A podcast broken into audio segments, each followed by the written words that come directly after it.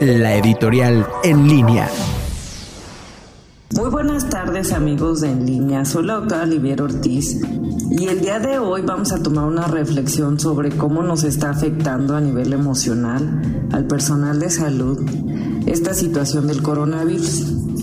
En estos días he escuchado diferentes testimonios o en las conversaciones con mis compañeros sobre cómo esto los alejaba de sus familias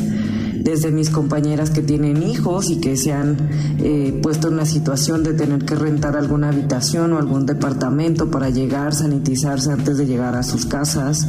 o que me dicen que tienen tres, cuatro días sin poder ver a sus hijos porque la situación se ha desbordado desde conocer testimonios de residentes de, que están ahí al frente y que me dicen, me encontré con una situación en la cual vi morir a una chica o a un chico de 28, de 23 años que no lo merecía, que me puse a pensar que era de mi misma edad,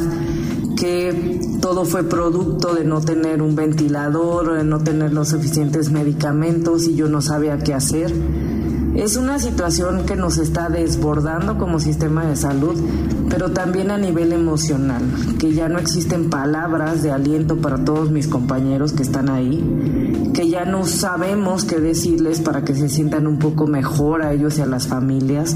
y que solamente nos queda decir ánimo,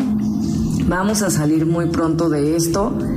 pero desgraciadamente no sabemos cuándo y necesitamos el apoyo de todos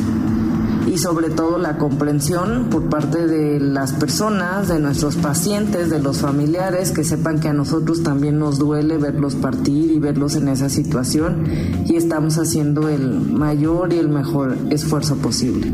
Muchísimas gracias, nos encontramos en la siguiente cápsula editorial y ánimo si vamos a salir de esto.